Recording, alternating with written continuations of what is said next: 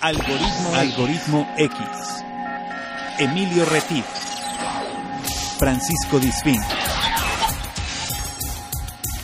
Esto es Algoritmo X. Comenzamos. ¿Qué tal? Soy Emilio Retif. Estás en Algoritmo X. Esta es una edición más. Dependiendo de donde, a la hora que nos escuches, buenos días, buenas tardes, buenas noches. Igual, Paco, que nunca sabe en qué día vive, Ya no. qué, si está de noche o de día, ya está mayor el señor. ¿Cómo estás, Paco Disfic, compañero de aventuras y de episodios? Aquí, eh, como dices, ya perdidos en el tiempo, ya no sabemos ni qué día vivimos, pero muy contento de estar otra vez en Algoritmo X con todos ustedes, que nos dan el, el favor de su atención en esta, eh, como le llama Emilio, ventana de podcast, en donde vamos a tener un tema muy interesante, porque eh, fíjate que, que a pesar de que estamos en, en pandemia, esas, esas, esas cosas que vamos a tomar hoy, a tocar hoy, pues no han parado, al contrario, ¿no? Hemos tenido más, Así pero bueno, no les es. voy a revelar yo de qué se trata, eso le toca a Emilio. No, claro, y estamos hablando de una pequeña, bueno, no es una pequeña, es una gran burbuja. Gran, sí. gran burbuja que está a punto de reventar. Así nos lo definió una persona que ahorita vamos a comentar. Eh, y nos contactaron muchas personas. Evidentemente, cuando se habla de dinero, no siempre se quiere hablar abiertamente. Muchos me abordaron en corto, entonces tengo algunas anécdotas en lo personal y alguien que me comentó cosas de la- el tema del trato. ¿De dónde quedó la bolita? Yo me acuerdo de, de tema de, de estos personajes de feria de parque, Paco. Ajá. Tere. Ahorita presentamos a Tere, pero el tema de este, ¿dónde quedó la bolita? ¿No? Porque El, el sistema financiero, que yo le llamo, perdón, sistema usurero nacional, eh, es un tema, y, y todo el tema de los créditos y las tarjetas eh, departamentales y todo, que cuando te las emiten todo está padrísimo, y la letra chiquita, ahí sí, y el tema de, de que cuando eres ahorrador te dan un rendimiento X, Ajá. y, y cuando tú eres el que debe al banco, Eres el peor Cambian las- enemigo. Eres el, el peor las enemigo del banco. condiciones y las tasas, ¿no? Claro. Entonces vamos a hablar de esto. Eh, y bueno, nada más para dar contexto, cuando surgió la primera tarjeta de crédito en el mundo, en 1949, estuvo muy interesante. Yo creo que ahí fue perdiendo la- el, el sentido de todo esto. Es de- la, la- se le, la ideó un señor Frank McNamara, que trabajaba en una, una crediticia, una compañía de crédito que se llama Hamilton y que vivió una situación de eh, y fue a cenar con unos cuates y resulta que a la hora de la cuenta, pues había olvidado la cartera o algo así. Y de ahí empezó a idear un mecanismo donde tuviera crédito, etcétera. Y surgió, no sé si sigue existiendo esa tarjeta. Yo algún día la llegué a oír. Creo que hasta llegué a tener una tarjeta de esas. Sí, todavía, se sí, llamaba todavía Diners. existe. Diners Club. Diners, Diners Club, ok. Este, y bueno, vamos a, a pre- presentar a nuestra. Pero además es, amiga. interes- es interesante esa historia que cuentas porque este cuate eh, era muy conocido en el restaurante, era asiduo, asiduo cliente y como no llevaba dinero, dejó su tarjeta y a la tarjeta le puso diners. O sea, era por la comida que había comido, eh, iba a ser Ah, un pago. eso no lo sabía, fíjate. Entonces esa tarjeta se volvió el pago de esa comida. Y de ahí surge el nombre y dijo, bueno, oye, pues estaría bien que en lugar de andar cargando dinero, trajéramos tarjetas con nuestros nombres en donde pudiéramos dejar. Era una tarjeta de presentación a la que él le puso diner y la cuenta. Sí. Y una vez Claro. más adelante regresó y pagó y ya.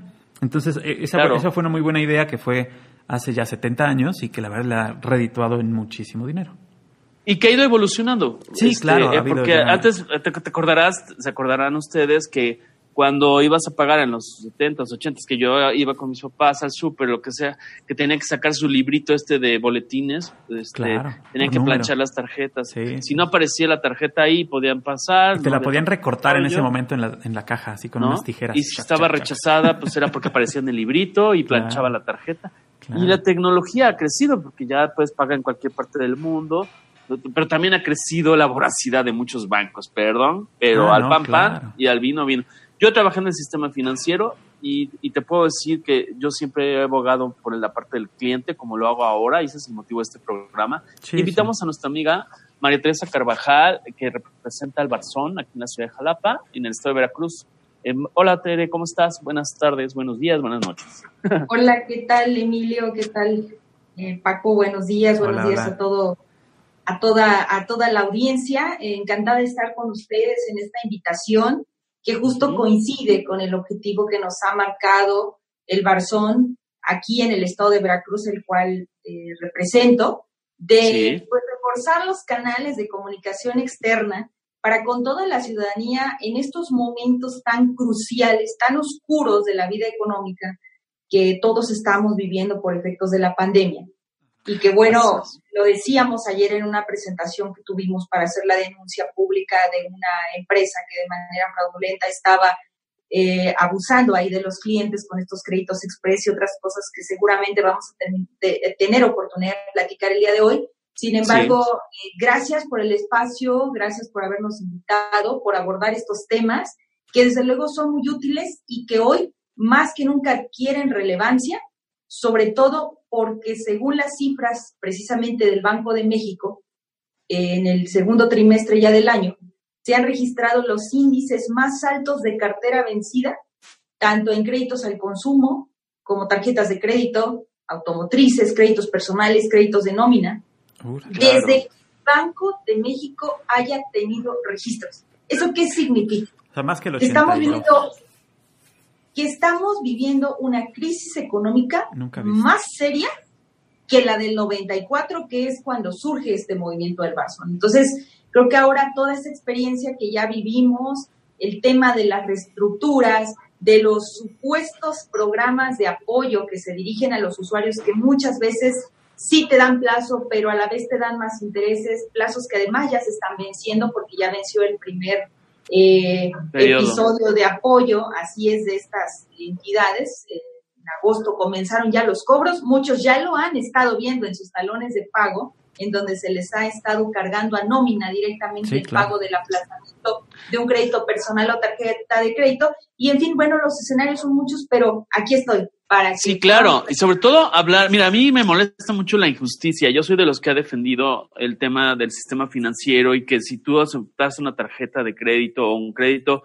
pues tienes que entender, lo que yo estoy peleado aquí es con el tema del modelo de atención, porque cuando tú emites una tarjeta, sí te reciben en una sucursal, sí hablas con una persona cara a cara, sí todo el tema. Pero ¿qué pasa? Que las personas que por X o Y se les atoró la carreta, ¿no? Por, decirlo coloquialmente, en, este, en esta pandemia y dejaron de percibir dinero, lo que tú quieras, eh, y no están en condiciones, cuando intentan ir a una sucursal, resulta que pues nadie te puede atender para negociar este tipo de cosas, sino tiene que ser telefónicamente y bajo las condiciones de que el banco impone.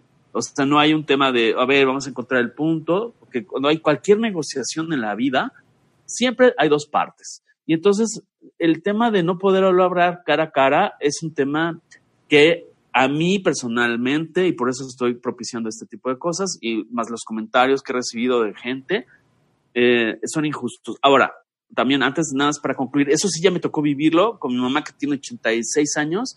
Alguna vez que le hicieron una venta de un una asistencia de esas en el hogar eh, con cargo a tarjeta, a ah, que el cobro fue pero impecable. La póliza nunca llegó. Cuando se solicitó el tema de, del servicio de la asistencia, resulta que no existía la póliza, pero el cobro sí. Y bueno, no les miento, eh, auditorio, Tere, Paco, me llevó un año un año.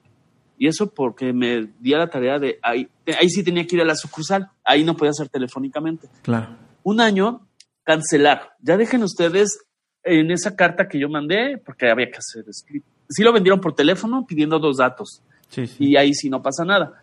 Pero, eh, bueno, para la cancelación necesitas estar presente eh, casi, casi. Ajá, tuve que entregar tres cartas porque se les perdían, porque no, porque el folio no existía, porque una serie de cosas. Y resulta que yo ya estaba enfadado porque llevar a una señora de ochenta y tantos años a un banco y todo este trajín, y luego un eso fue antes de la pandemia. ah, bueno, pues entonces ya cuando entregué por tercera vez la carta eh, y hablé con, no, no, me faltó hablar con el presidente del consejo de Bancomer o de BBVA ahora, resulta que nunca regresaron el dinero. Ahí sí no, ahí sí no aparecen, ahí sí no llaman a tu casa a ver si ya te abonaron. Es, es un tipo muy injusto desde la perspectiva modelo de negocio, ¿no? Entonces, igual, te dan un rendimiento del 8% cuando tú dejas tu dinero, por eso le llaman captación, Y cuando te colocan, porque te colocan el sablazo de la tarjeta de crédito que se llama negocio de colocación, ahí sí andamos en, en, costos anuales totales, anualidades de 61,25 más lo que se acumula. Bueno, déjame decirte que, que HSBC tiene tasas de CAT de hasta 96. Sí, no, eso es un tema, ¿no? Y eso, eso está en el contrato. Sin duda. Que es increíble. entiendo, pero muy escondidito, ¿no?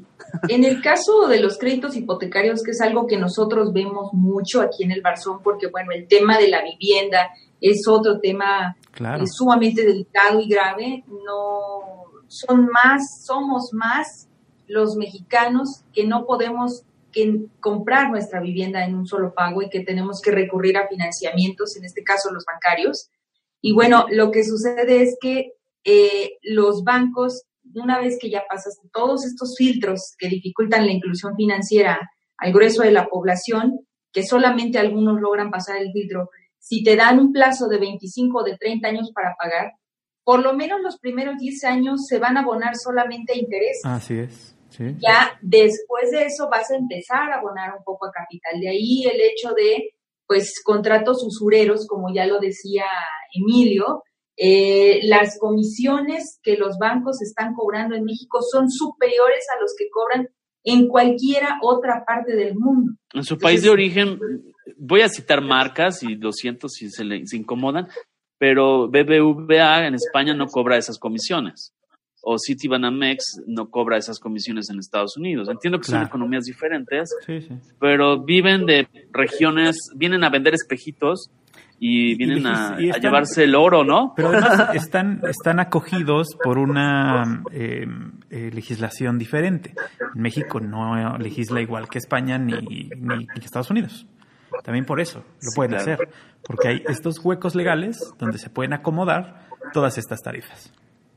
Y recuerden que hace, bueno, hace unos meses, creo que todavía no tiene un año, hubo por ahí un, un intento por parte del legislador Monreal de poder eh, hacer una reducción de las comisiones que pagaban los bancos. Entonces, la ciudadanía... De, que cobraban, ¿no?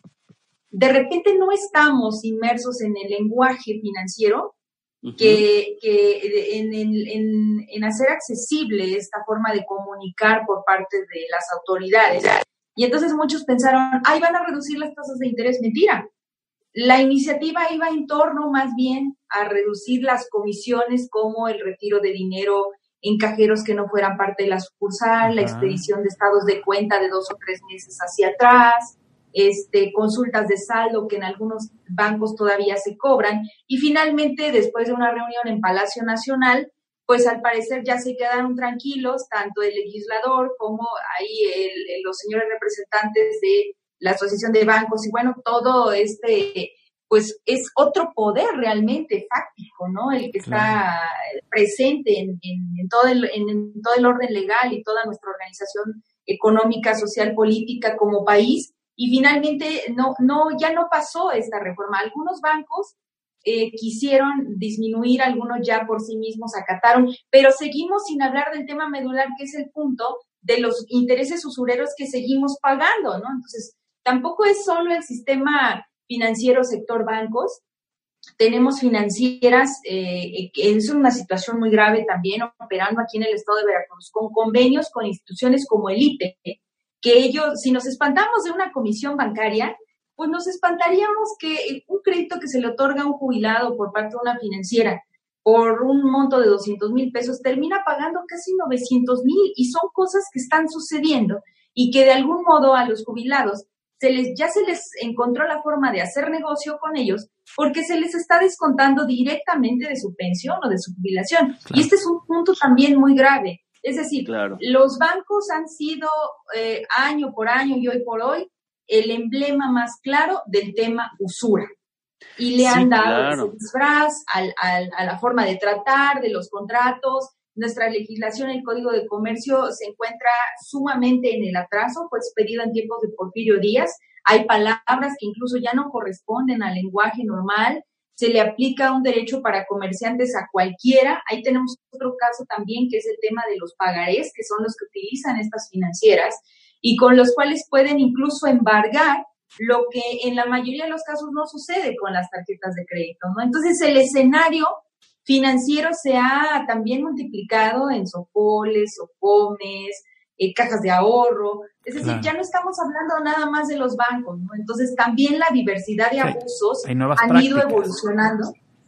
Y las nuevas prácticas han ido cambiando. Entonces, eh, algo con lo que hemos luchado mucho en el Barzón eh, es que durante años hemos observado que quien es deudor siente el estigma social de sentirse responsable de no poder pagar porque de repente hay un señalamiento público que la sociedad te hace y que te quiere hacer ver como una persona irresponsable que efectivamente no quiere pagar cuando sucede lo contrario, como dice Emilio, cuando se te atora la carreta o cuando en una pandemia eres clasificado como trabajador no esencial y te quedas con cero ingresos y entonces ¿con qué pagas? ¿no? Entonces, nosotros emprendimos hace años, tenemos una campaña que se llama Todos somos deudores y que tiene como finalidad precisamente sensibilizar y visibilizar este tipo de abusos y de cobros usurarios a la población por parte de toda la, la gama de instituciones financieras y que finalmente ahí tenemos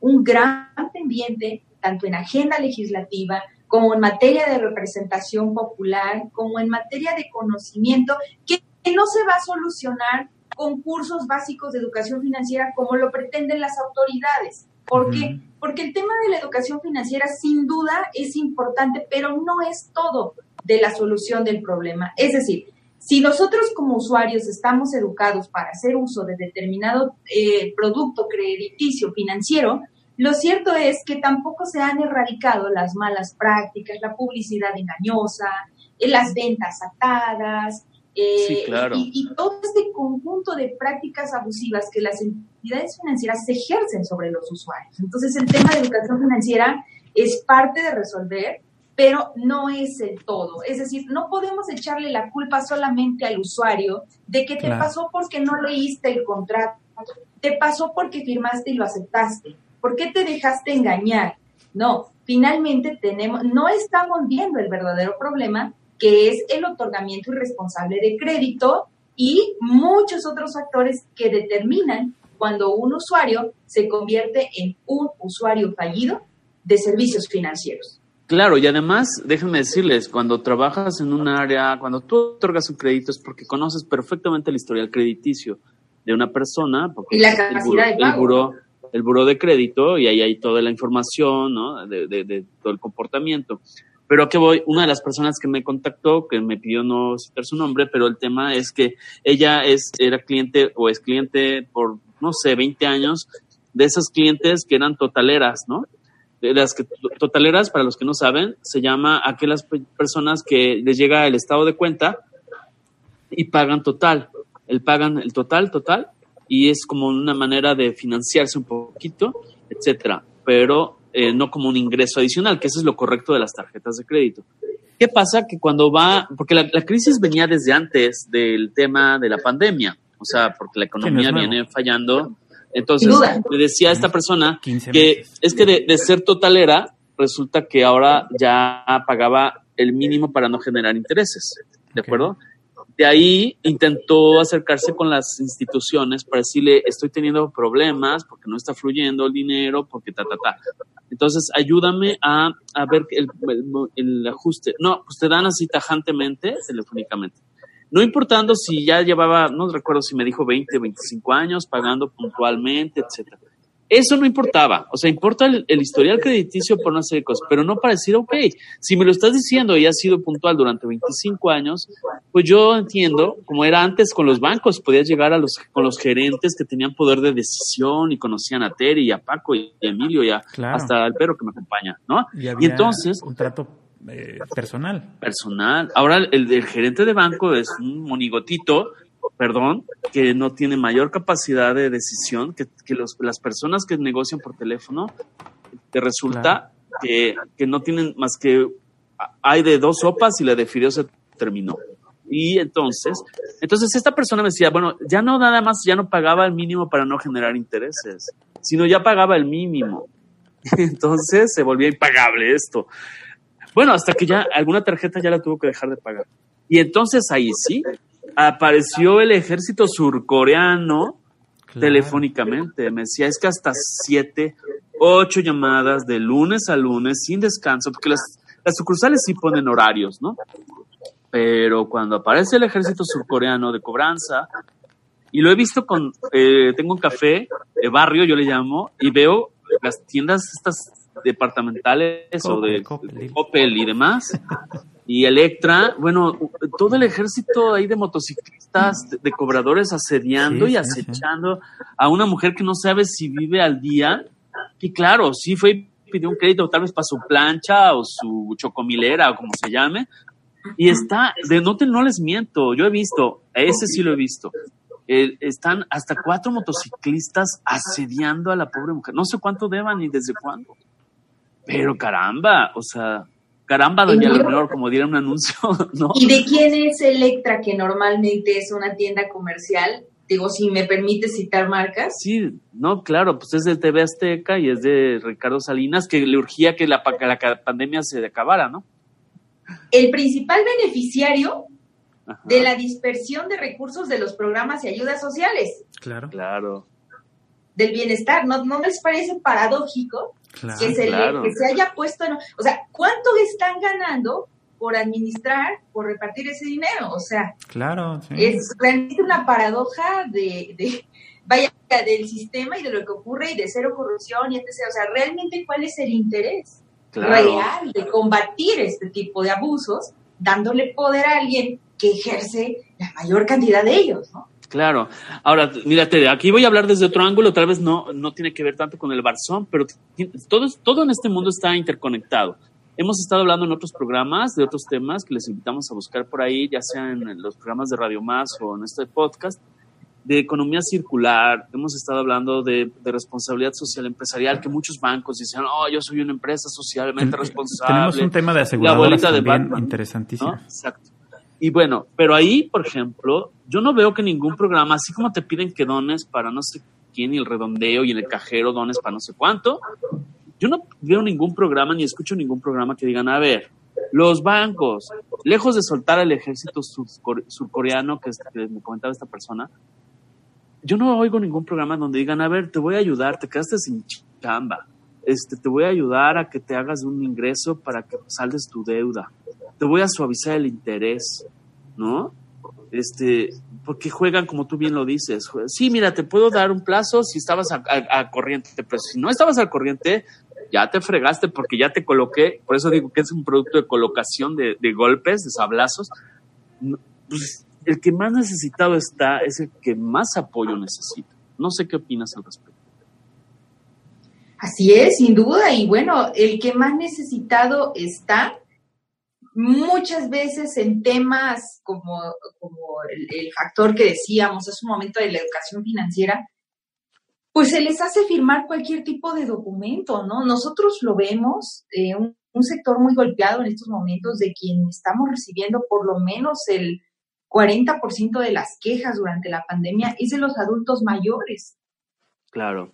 Y de personas que eran, bueno, comerciantes ambulantes, etcétera, que han sido eh, pues víctimas de abusos financieros y que se les ahora quiere echar en cara que porque no leyeron, que porque no entendieron, que el contrato, que las, las letras chiquitas, etcétera, y a eso es a donde nos referimos. Finalmente, el marco legal deja en desprotección a este tipo de usuarios en situación de vulnerabilidad ahora agravada para todos porque la necesidad de la contratación de crédito pareciera ser la única salida para obtener un poco de liquidez en esta pandemia. Y es ahí en donde se tiene que reforzar un poco más el tema de la protección a los usuarios, hacerla más efectiva, más eficaz y sobre todo que las instituciones encargadas de dar de brindar la protección pues estén también atentas, lo que ayer precisamente hablábamos que en la Profeco de aquí del estado de Veracruz, pues ni siquiera tienen las líneas telefónicas. Entonces,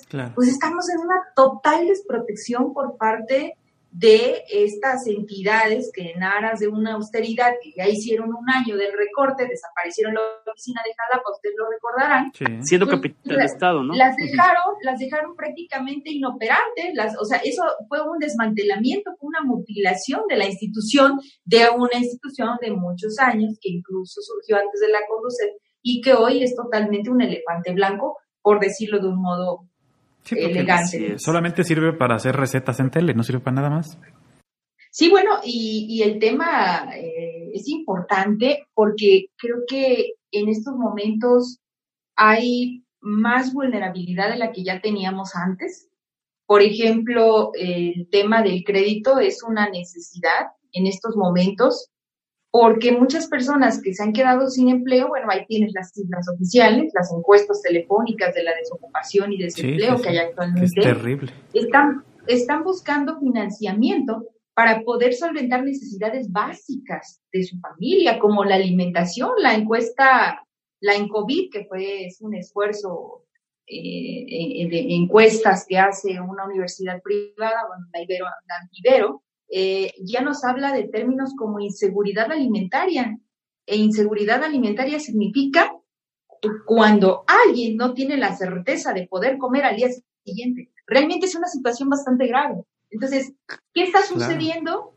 Que finalmente hay un dicho que dice río revuelto ganancia de pescadores y ciertas personas, defraudadores, delincuentes, están mandando vía WhatsApp, redes sociales, avisos, yo te presto, requisitos mínimos, no consulto buró, pero el gancho es eh, que estas personas pues estén eh, otorgando abonos o anticipos en conceptos como pago de seguros, administración, eh, comisión por verificación de, datos, etcétera, ¿no? Verificación de datos, estudios socioeconómicos. y, bien, y aparte, ¿no? Que no, que no son reales, además. ¿no? no, ¿por qué? Porque eh, lo que hacen es obtener mensualidades periódicas de los interesados y después, pues obviamente son empresas, bueno, son empresas o delincuentes que están, que desaparecen con el dinero de la gente que ya se comprometió con la finalidad de obtener un poco más de dinero y decir, bueno, voy a conseguir tres mil pesos, pero voy a recibir 30 mil. De ahí pago lo que pedí prestado y bueno, tengo un financiamiento para asegurarme por lo menos los próximos eh, tres meses que sigan, etcétera tenemos un manejo terrible de la pandemia en términos eh, de, la administración pública con apoyos que son insuficientes, quedan en las buenas intenciones. Eh, se habla de apoyar a los más desprotegidos y realmente nosotros lo vemos en la realidad, las cortinas abajo, locales cada vez en renta, en aumento, personas que ya no tienen ingresos y muchos hechos muy lamentables que vemos cuando salimos a la calle. Entonces, ¿Cómo verificar si estas empresas que están ofreciendo servicios de crédito a través de un WhatsApp, de una red social o de una publicidad de un volante eh, otorgado en la calle, eso no es? Bueno, pues tenemos a la Profeco porque el servicio que están ofreciendo estas empresas es básicamente gestoría. ¿Y qué crees que la Profeco pues no está atendiendo este tipo de consultas ni llamadas? Claro. Entonces, eh, eh, toma relevancia el tema y no es solamente hacer un comentario que tenga que ver eh, contra la institución que además yo reconozco que fue creada con un fin muy bueno, que funcionó durante muchísimos años. Eh, algunos tendrán experiencias encontradas en uno y otro sentido, si me resolvieron, no me resolvieron. Lo que nosotros vimos en Profeco mientras estuvo operando en Jalapa su oficina fueron sanciones que se otorgaban a entidades comerciales por abuso de cobranza, por publicidad engañosa, que las llevamos vía queja por conducto del área jurídica que maneja el Barzón y dieron resultados, ¿no? Entonces es una situación que ahora no vemos en este momento. Pero ya no hay oficina, ¿no? Ya no, hay, oficina. Entonces, ahí tienes que marcar al 5688722, ¿no? Si de precios te quieres enterar. Pues, pero, creo que ahorita es el 000 hasta que se te hinche el dedo, ¿no? O sea. Sí, claro. Y luego surgen, por ejemplo, ahorita que hablas de Profeco, estas figuras también que no están regidas o normadas, mejor dicho, por la Comisión Nacional Bancaria y de Valores o este tipo de entidades que sí son entes eh, gubernamentales de vigilancia este, como son las reparadoras de crédito, ¿no? Esas reparadoras de crédito que, que dicen, ok, y, y está, me decían que, que no tienen regido por el tema de, de la, de la, del organismo este que les mencioné, de la Comisión de, de Bancaria, sino que es de la Profeco. Entonces, resulta que, pues, ¿cómo estás? ¿No? ¿Cómo reparas un crédito? Porque también eh, dentro de todas las personas, porque yo le hago mucho de psicólogo, tanto en el café que tengo como en este por el WhatsApp y todo esto, cuando hago algún sondeo me, me abordan en corto y me entero de historias bien interesantes que ellos te venden la idea de que te van a ayudar a cachar las llamadas, por ejemplo, de las entidades bancarias en lo que resuelven tu deuda, ¿no? Que así se llama una de ellas. Y el tema es que eh, resulta que las llamadas nunca cesan.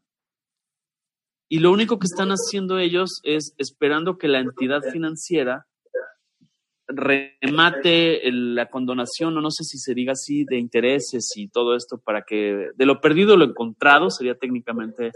Y entonces ellos ya te cobran también una, una ganancia, como dices tú, a, a río revuelto, ganancia de pescadores. ¿Qué pasa con esto, Tere? Las famosas y, y vendidas reparadoras de crédito. Este, ¿puedo hablar?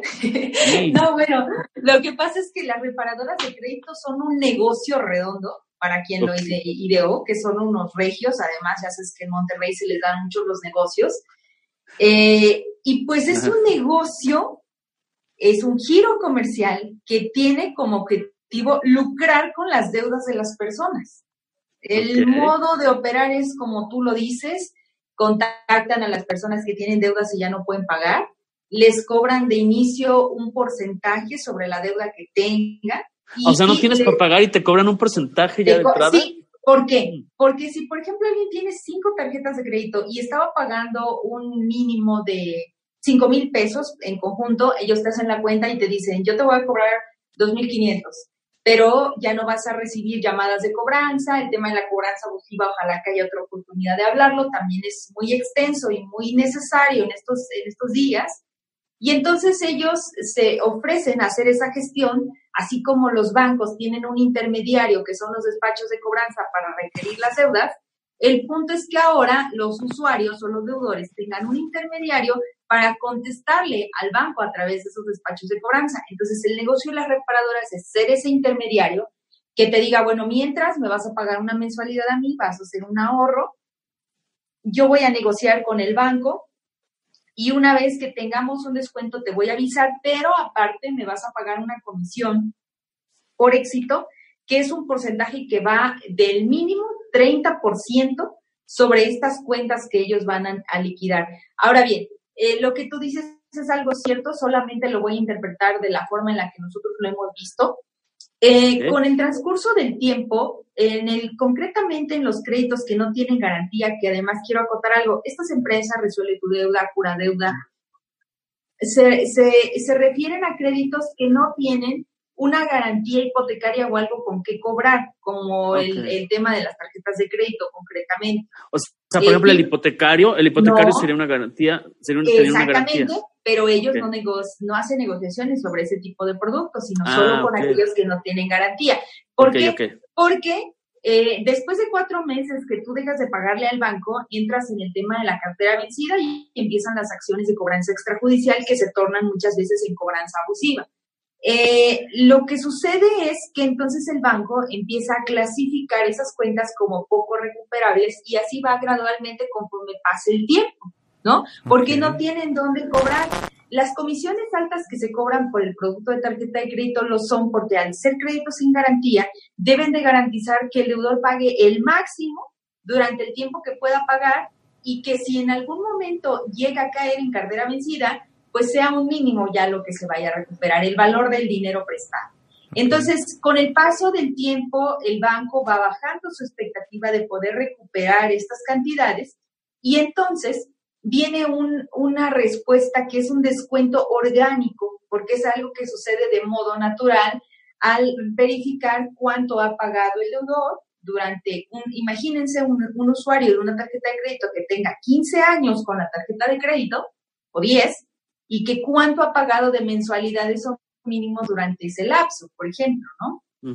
A la expectativa de recuperar el crédito, es decir, si alguien debe de 20 mil pesos, pues al banco le saldría mucho más caro tener que emplear un método judicial de cobranza para poder recuperar esa cuenta a través de un juicio, etcétera, embargos, etcétera, sobre todo si hay eh, insolvencia patrimonial por parte del deudor.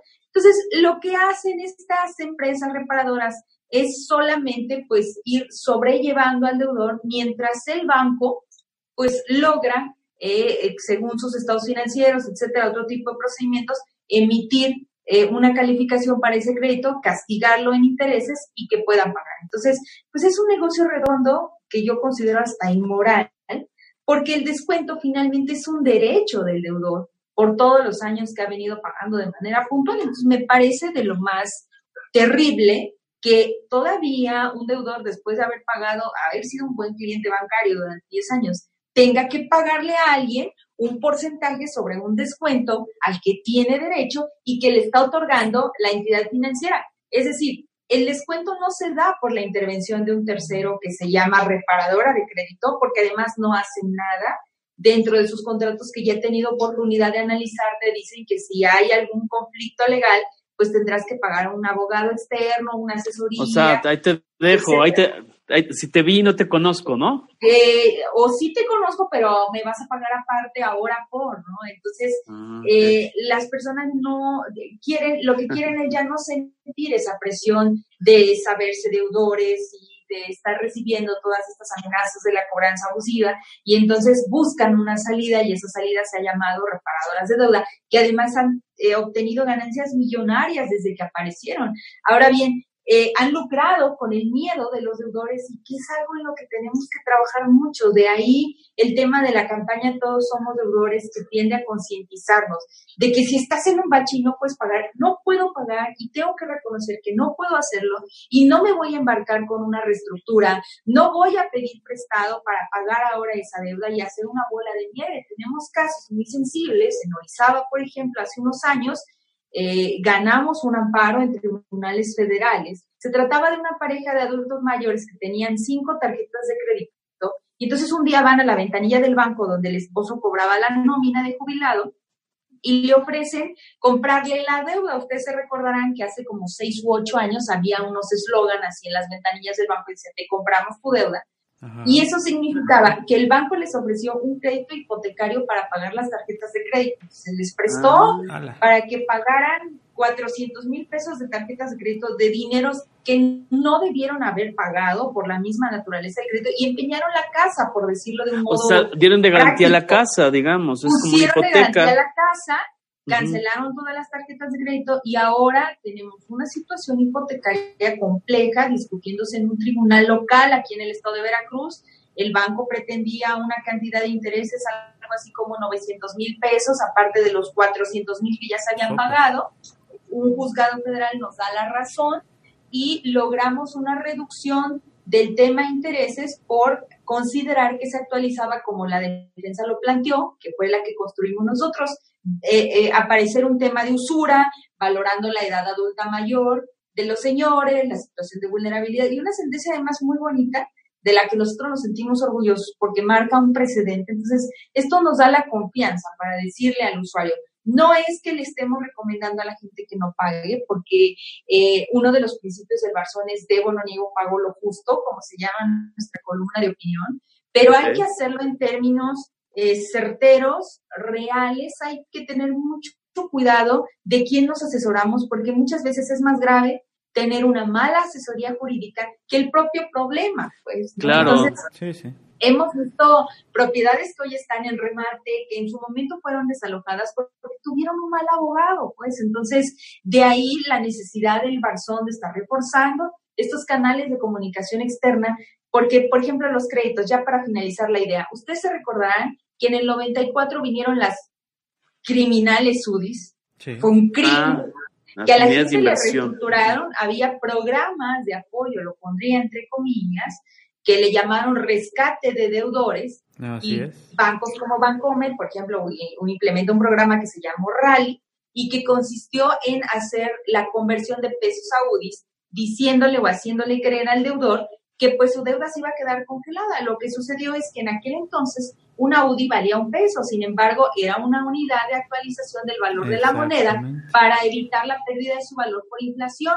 Entonces lo que sucedió es que ahorita tenemos la UDI en algo así como 7 pesos y entonces la deuda se ha venido incrementando y hay personas que quedaron a deber en el 94, que reestructuraron a UDIs y que todavía deben la mitad del crédito. Y hay personas que dejaron de pagar porque aceptaron que no podían pagar, entraron al Barzón, no firmaron ninguna reestructura y tiene por lo menos ocho años que resolvieron su problema sin ninguna dificultad. Pero entonces, el Barzón... Hay que tener Ajá, perdón, adelante. Mucho cuidado con las reestructuras, hay que tener mucho cuidado con lo que firmamos y con aceptar este tipo de ayudas o rescates bancarios, porque finalmente, como lo decía Emilio al principio, el banco se va a proteger para ganar, ganar, ganar. Claro. O sea, el banco jamás te va a ayudar, el banco no va a perder y jamás te va a ayudar para que tú ganes. Entonces, creo que es algo que debemos de tener muy claro y no se trata de criminalizar a los bancos porque finalmente son instituciones que otorgan crédito, que tienen que ver también con el crecimiento económico, comercial, etc.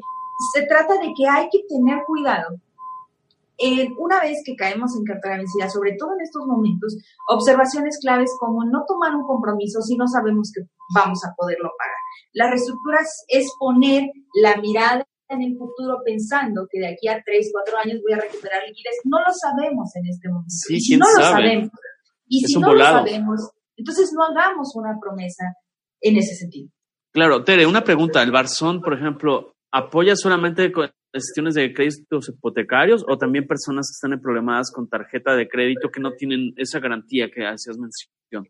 Mira, el Barzón surgió en el 94 en el campo, nuestra lucha comenzó en el campo, porque ahí es en donde se dieron las más graves atrocidades en contra de esa población tan vulnerable que son los campesinos a quienes se les otorgó crédito, acabaron con sus cosechas, empeñaron sus tierras, muchos murieron porque no pudieron resolver el problema. Sin embargo, una vez que esa situación de la cartera vencida se fue mitigando, el problema eh, cruzó la línea eh, rural y llegó a las ciudades y después la lucha se transformó en una defensa de tarjetas de crédito porque hace 15 años eh, los bancos sí embargaban por tarjetas de crédito. Hoy te puedo decir que tiene por lo menos 10 años que no he visto una, yo tengo 15 años trabajando para el Barzón, tiene por lo menos 10 años que no he visto una sola demanda interpuesta en contra de nadie por una cuestión de tarjeta de crédito, por ejemplo.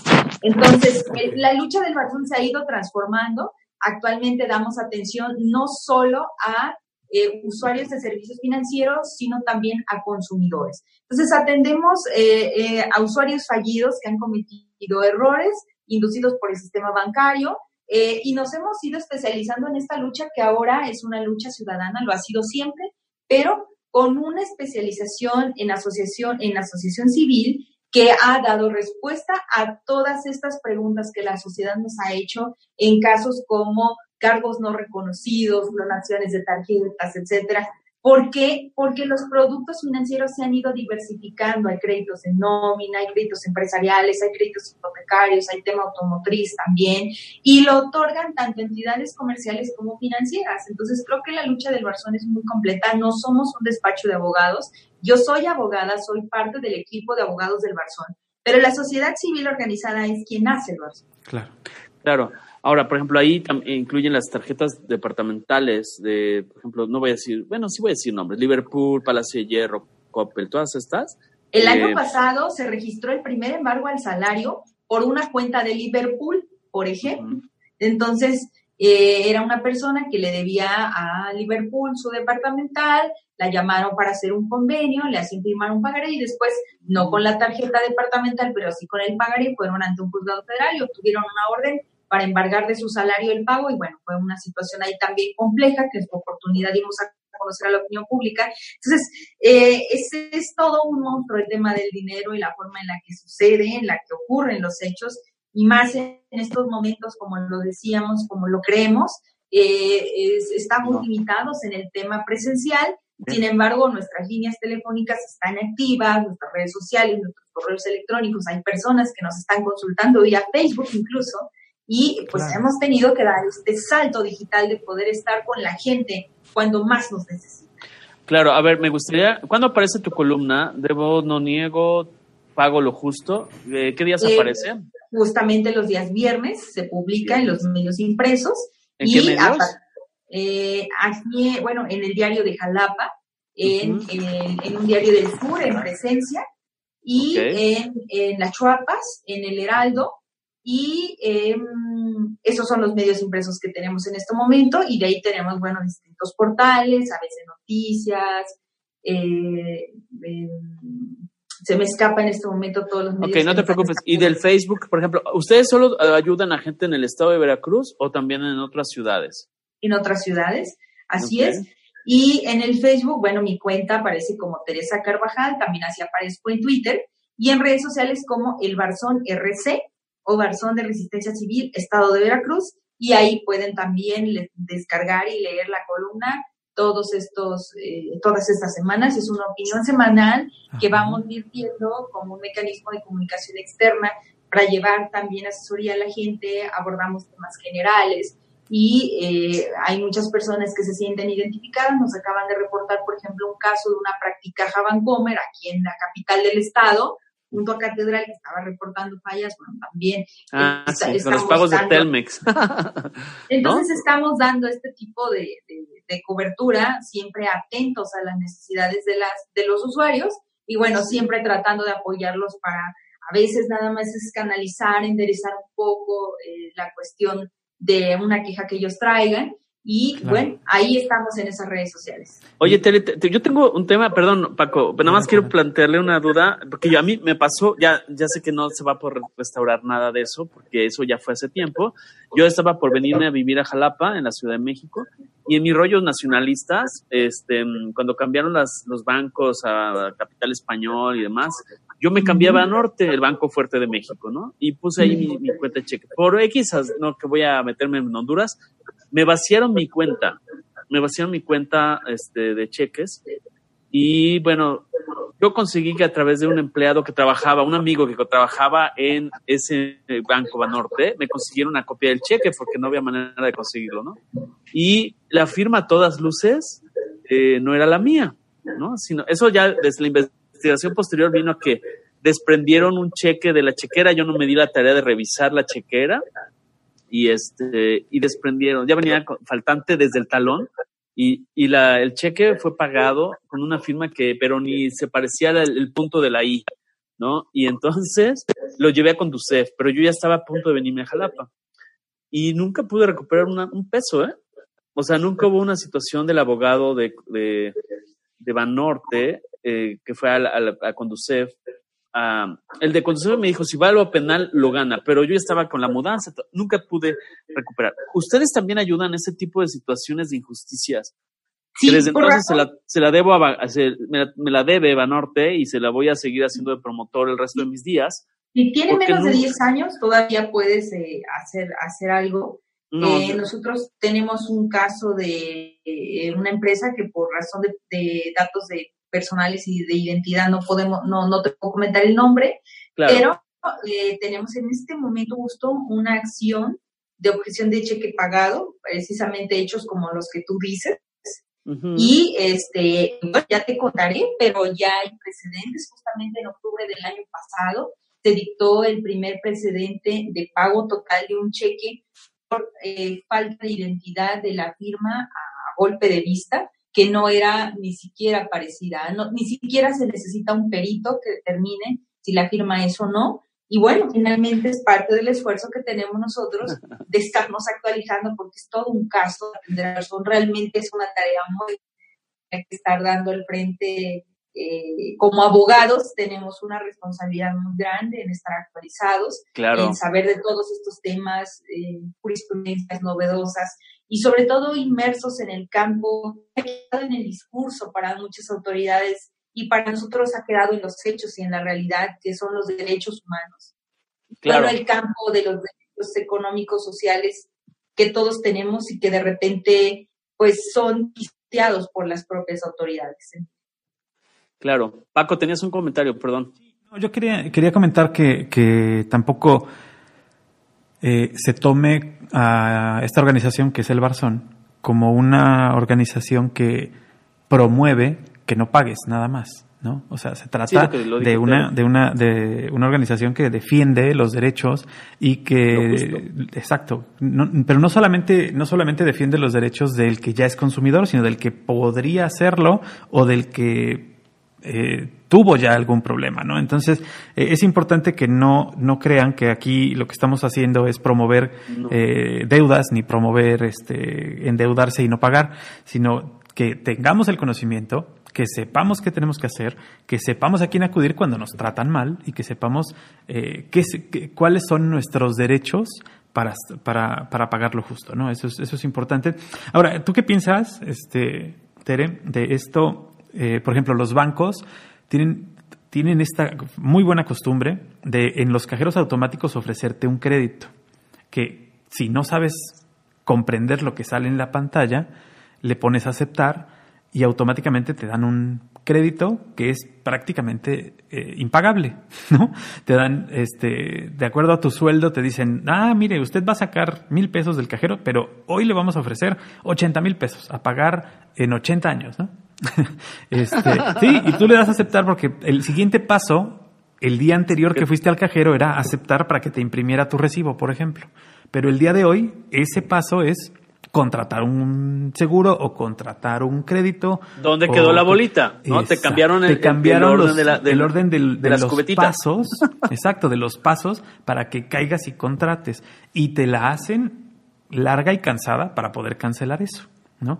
¿Qué opinas de estas prácticas que seguimos viendo y que a pesar de todo el trabajo que tú y que la organización y que las legislaturas han hecho para que los bancos dejen de hacer este tipo de prácticas, siguen buscándole los recovecos a la ley para hacer sus triquiñuelas, como dice Emilio.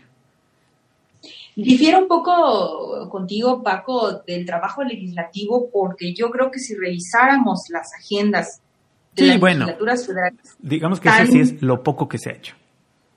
Eh, eh, sí, y, creo que si de verdad tuvieran el interés de dar una protección a usuarios, si conocieran el tema, eh, otro gallo nos cantara. Claro, sí, El tema es que no lo conocen, no les interesa, porque el nivel de vida que ellos tienen es diferente, del que tenemos nosotros. Los que antes nos llamábamos clase media porque teníamos mensualidades sin intereses en Liverpool. Ahorita ya quién sabe qué va a suceder después de eso. ¿Quién sabe cómo nos llamarán? Pero, pero bueno, el tema es eh, que, que sin duda son prácticas abusivas, son prácticas mañosas. Y incluso yo resaltaría el orden de los botones, ¿no? A veces presionas uno y en realidad estás presionando el otro, el cajero, pero para esto hay una respuesta que está en la ley de ordenamiento y transparencia de los servicios financieros y que tiene que ver con que si tú, aunque hayas dispuesto el crédito, vas inmediatamente, tienes cinco días para ir y cancelar sin disponerlo, te lo tienen que cancelar. Y si no es de ese modo, pues hay que meterse al balcón, hay que acudir porque tenemos que interponer una queja ante, en este caso, la autoridad, que es la CONUCEF, que es quien se encarga de, dar atención en, el tema gubernamental hacia este tipo de, prácticas que sucede por los bancos, pero por nada el mundo disponga de un solo peso. Tuvimos un caso de una persona, eh, voy a resumirlo por razón de tiempo, hace un par de años, dos años, una persona adulta mayor llega al cajero de Avila Camacho, aquí en Jalapa, va acompañada de su hija, eh, va a cobrar su pensión, ingresa su tarjeta, y resulta que eh, al momento de ingresar la tarjeta eh, da la vuelta para irse, una persona más en el cajero le dice, oiga, olvidó la tarjeta, y le dice, la señora ya era mayor, se confunde y le dice, no, sí, sí, dice, mire, permítamela, es que no cerró su sesión y yo voy a ocupar el cajero. La confunde, le toma la tarjeta a ella eh, hace unos pasos en el cajero, le devuelve la tarjeta, la señora sale del cajero y a se los la cambia.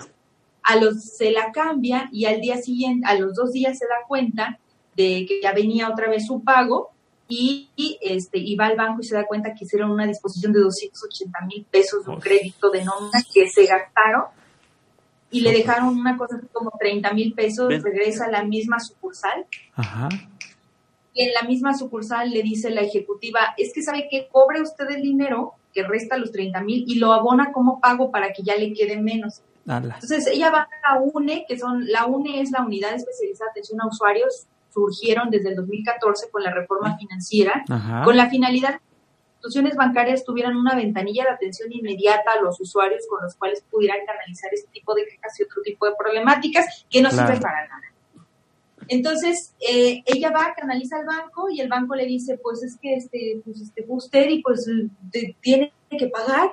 y no le resuelve nada. Afortunadamente ella pertenecía a un grupo social en el que alguien había escuchado hablar del Barzón y ella dice, vengo acá, yo sé que probablemente no vaya a resolver nada, pero no tengo para comer y lo que sigue es que hagamos una vaquita entre toda mi familia para pagar el crédito, estoy desesperada, una persona ya muy mayor. Yo no me gasté el dinero, le juro que yo no me gasté el dinero, pues error que yo cometí, no me di cuenta de manera inmediata puso en nuestras manos la documentación que tenía, armamos inmediatamente la queja, fuimos ante la instancia competente para conocer del asunto. Y quiero decirte que como habían pasado ya seis meses por lo menos desde los hechos hasta el momento en el que vino con nosotros, eh, ella había estado pagando las mensualidades del crédito porque si no lo hacía de ese modo le iban a quitar toda su pensión para poder pagar ese crédito. Entonces, eh, aparte de eso, habían hecho compras, etcétera. Y entonces, eh, afortunadamente, logramos el reembolso de lo defraudado, lo que le robaron, eh, la cancelación de ese crédito que ella no hizo y la devolución de los pagos que había hecho con intereses. Y me hubiera gustado más que hubiéramos ganado una sanción para la ejecutiva que le dio esa pésima orientación. Y creo que uno de los que sí quisiera tener la oportunidad de aclararlo para quienes nos vayan a estar escuchando, por favor, no se asesoren con el banco no nos podemos asesorar con el enemigo porque el banco muchas veces no te va a resolver lo que tú esperas.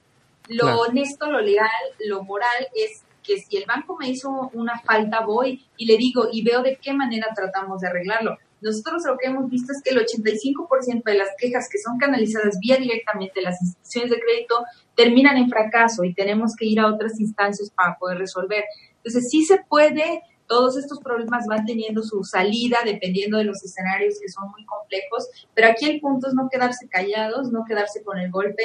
Estos famosos seguros que también nos hacen contratar en esos cajeros, ay, pues son 200 pesos, dime tú el valor de 200 pesos en estos momentos, ¿no? Son quizá la cuenta de mercado de por lo menos media semana, ¿no?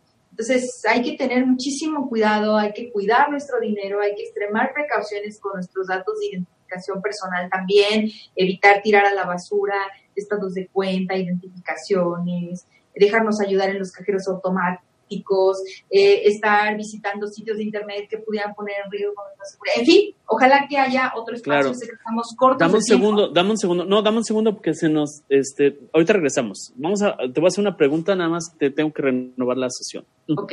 Para darle a nuestros amigos toda la información, poner sobre la mesa, la mejor decisión siempre la tiene la persona que escucha o sea, esto no es un infomercial, ni mucho menos. Nosotros, al ser algoritmo, ay, perdón, al ser algoritmo, disculpen al perro, jóvenes. Eh, el, algoritmo son una serie de datos e información este, que la gente tiene que combinar para tomar decisiones en la vida, y ese es nuestro papel. Nosotros tratamos de ser lo más objetivos y discutir todos los puntos de vista.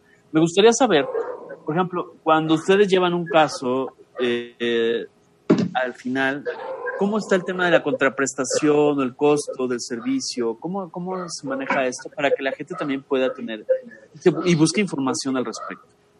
Pues mira, en estos momentos las personas que han estado recibiendo la asesoría con nosotros no han tenido que pagar nada porque son preguntas muy generales que nos han hecho a través de Facebook, a través de eh, líneas telefónicas y en algunos casos es solamente orientar o reorientar más bien hacia así, ponle aquí, quítale acá, ¿no?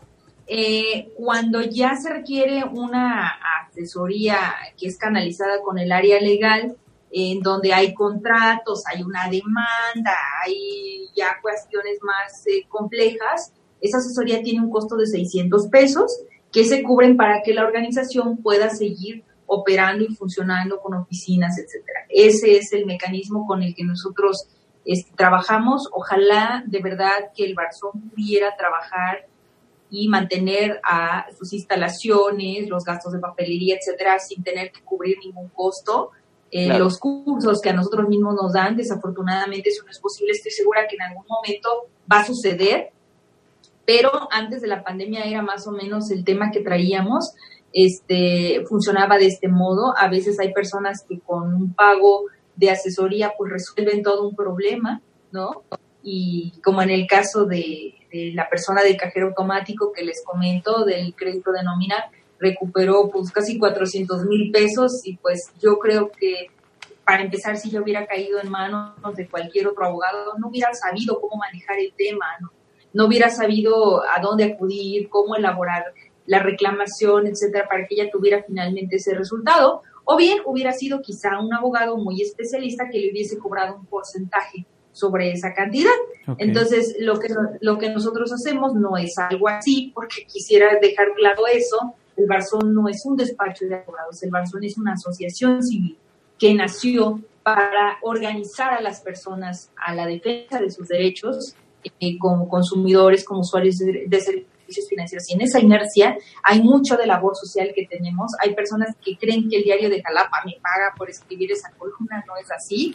Hay muchas acciones que nosotros hacemos en tema de labor social que son un verdadero servicio social para la ciudadanía que muchas veces encuentra en nuestras notas una respuesta que andaba buscando en muchos lados y que no había encontrado, ¿no? Entonces, el tema no es de ningún porcentaje, se cubre sí una asesoría cuando ya hay documentos más complejos que requieren ya un servicio eh, jurídico en forma para revisar, pero eh, es en el mejor de los casos algo mínimo y en estos momentos estamos haciéndolo sin tener, sin, sin, que, sin que necesariamente las personas tengan o deban de cubrir ese concepto por razón pues de la pandemia. Emilio. Ok, muy bien. Ahora, ¿ustedes solo tienen presencia en México o tienen algo similar, o hermanos, o una red a nivel Latinoamérica? Porque nos llegan a escuchar personas de otros países eh, para que puedan buscar, no sé, gente en Argentina, gente en algún otro país de Hispanoamérica, Latinoamérica. Todavía no nos hemos internacionalizado, pero estoy segura que existen organizaciones, antes eran ONGs, ya ahorita el tema de ONG ya está un poco en desuso, el término, somos más asociaciones civiles que seguramente se encargan de dar atención a este tipo de casos. También quiero aprovechar la pregunta para responder que también hay otros organismos denominados Barzón. Tengan cuidado, son momentos de mucha confusión, de mucha necesidad de información. Nosotros solamente tenemos oficinas en Jalapa, desde aquí atendemos a todo el estado y eh, nuestras redes oficiales aparece como el Barzón de Resistencia Civil Estado de Veracruz AC. Nuestra página es www.elbarzonrc.org y ahí están todos nuestros datos oficiales de contacto. Eh, pueden también tener mi nombre, yo aparezco como Teresa Carvajal y cualquier duda. De hecho, en este momento eh, eh, he notado que, me, canalizaron ya las, las preguntas o las consultas directamente a mi cuenta personal de Facebook, precisamente para estar más en contacto con las personas. Entonces, tener mucho cuidado con dejarse llevar, porque, ay, esto se llama Barzón y me piden un porcentaje, no, no es lo mismo, ¿no? Entonces sí tener mucho cuidado. El Barzón no es un movimiento político tampoco, es un movimiento plural, democrático, incluyente, en el que caben todos, cabemos todos, seamos del partido que seamos, seamos de la ideología política que seamos, porque finalmente el objeto social es pagar lo justo. Ok.